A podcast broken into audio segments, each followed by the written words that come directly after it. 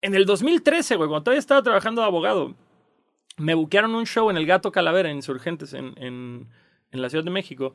Yo viviendo en Cancún aún. Y me acuerdo que ese día tenía examen de Derecho Fiscal. Y yo sabía que iba a reprobar ese examen, güey. Pero también sabía que si no iba a ese examen, me iba a meter en un pedote, güey, en mi casa, güey. Y iba a terminar mal el asunto. Entonces, como que dije, voy al show, hago el examen, voy a reprobar el examen, mejor voy al show y vivo la gloria. A la mera hora, mientras estoy pensando todo esto, llegando a los juzgados de... ¿Qué, qué juzgado era? Bueno, algún tribunal estaba yendo más bien. Me choca un carro, güey. Y me saca así del camino y me esguinzo el cuello y tengo que llegar así con un collarín.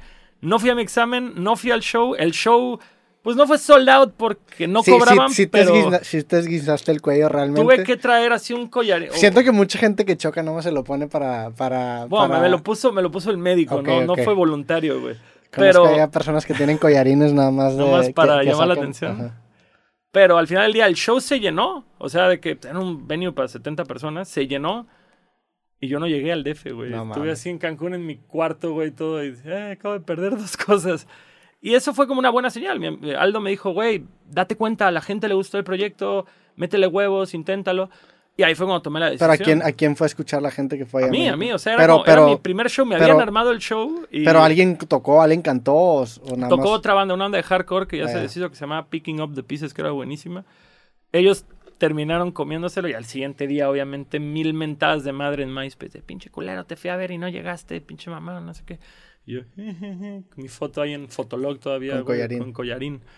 Y, y justo, fue, fue 2014, pi- en diciembre, con Navidad, fue el Aldo a Cancún y me, me lavó el coco de, güey, tienes que ir al DF, tienes que ir al DF, échale huevos. Ahorita va a haber una gira que es Joliet, no somos marineros, los viejos, este, tungas, y hay un lugar en la van que puede ser tuyo. Va, cámara, me envalentono, me lanzo al DF y se cancela esa gira. No güey. mames. Y ya estando ¿Por en qué el se DF, cancela la gira? Porque era con, con alguna marca de condones iba a poner el dinero y de último minuto se echaron para atrás. No mames. Y, y yo me enteré llegando al DF y fue como, güey, ya vine acá, así ya. Y ¿Ya, ahí, re- ya y- re- renunciaste a algo o no? no, y, ahí fue cuando justamente me puse a buscar en todas las redes sociales. A ver, aquí hay un culero de Durango que me está diciendo que vaya. A ver, güey, ¿quién arma shows en Durango? Tal, güey. ¿Qué tranza, güey? Soy Longshot, asegura de 1500 pesos y yo llego. Pinche desmadre, güey, de que yo no calculaba todavía rutas bien y Sí, no- cotizaba gastos. No tenías bien el tacto de todos los costos. Pero, pero, pero se logró. Se logró y todo ese año, terminó ese año, el primer año de Longshot 2014, hice 68 shows ese año, todos, todos autobuqueados. Y me acuerdo que regresé en diciembre a Cancún. Es un chingo, Es un- 68. wow, güey, en el 2016 hice 140 shows. Sí, no mames. Este, sí, sí creo que el proyecto se hizo de un nombre porque literal tocábamos todas las semanas. Y me acuerdo que justamente llegué a casa en diciembre del 2014 y, y fue como que dije, güey, 2014, ya nos aventamos un año entero de tour, 68 fechas, todavía no eres nadie, todavía no tienes dinero. ¿Quieres hacer esto un año más o, o ya fue un año sabático y regresas a ser abogado? Y fue como, no mames, es el mejor año de mi vida, güey. Vamos a volver a intentarlo, güey. Primer fecha del año, algo así como el 15 de enero, vamos a ir a tocar a Chetumal. Me puse un pinche fiestón terrible el día anterior, güey. Tomé el autobús para llegar a Chetumal. Voy entrando a Chetumal, me habla el promotor. Si vas a llegar, y yo, güey, te juro que sí llego, güey. Estoy así. Me volví a quedar dormido, No desperté en. Campeche, güey. Ah, te pasaste de verga. Ajá, O güey. sea, te quedaste dormido en el camión y quedé- así a 10 minutos de llegar a la terminal de autobuses. Me quedé jetón y te desperté en Campeche. güey. Abro los ojos, güey, veo así pura selva y yo, A la verga. oye, amiga, ¿no sabes este si falta mucho para Chetumal? Me dice, güey, lo pasamos hace 45 minutos. Ya voy y le digo al chofer, oye, ¿qué hago? Mm, Chetumal. No, güero, ya estamos yendo a Puebla. Y yo, güey, ¿dónde me puedo bajar? No, pues ahora vamos a Campeche, te bajas ahí, güey. Y ya, tuve que. Te bajaste en Campeche. Me bajé en Campeche sin dinero, porque tenía el dinero en la tarjeta y a las 3 de la mañana, ni siquiera Campeche, Campeche era como un pueblo Sí. del estado de Campeche. Literal, me aguanté cuatro horas y pude agarrar otro autobús para llegar a, a Playa del Carmen y de ahí a Cancún.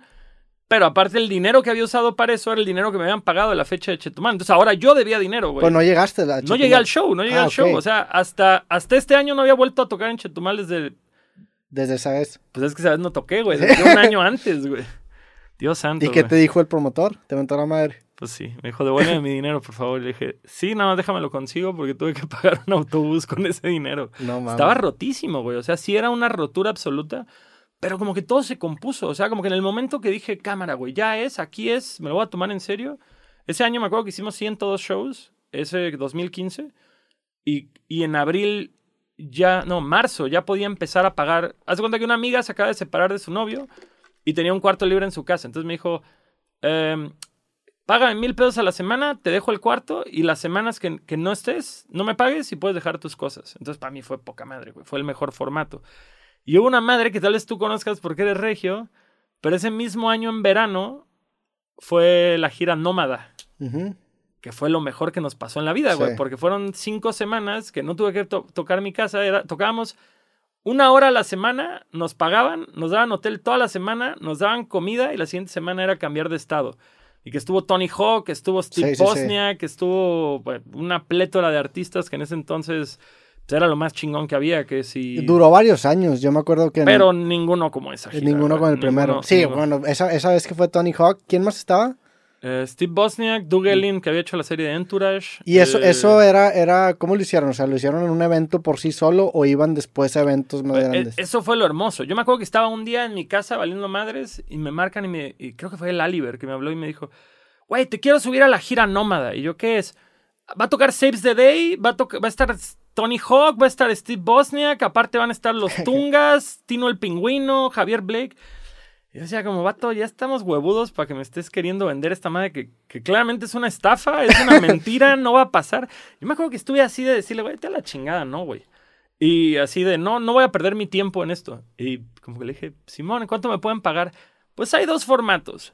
O te volamos, tocas y te regresamos y la siguiente semana lo volvemos a hacer en los cinco estados donde va a estar. O te puedes quedar toda la semana en hotel comiendo gratis y te damos dinero. Y yo como, perdón.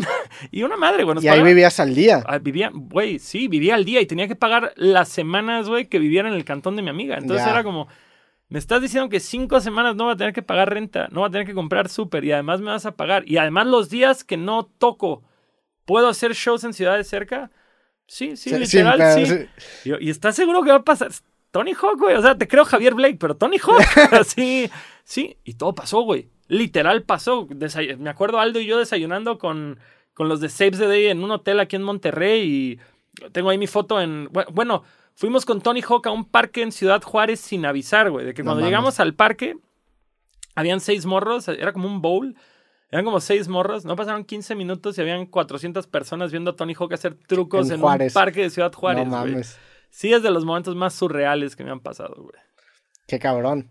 Y obviamente yo creo que fue la mayor pérdida de dinero porque estaban vacíos los shows. O sea, sí, sí es un tema de decir, no, no quiero decir qué fue o qué no fue porque no estoy consciente de cómo se manejó la organización. Solo sé que nos, traja- nos trataron espectacular por cinco semanas. Fue una gran experiencia. Fue, fue una madre surreal que sigo esperando se repita en mi carrera, güey.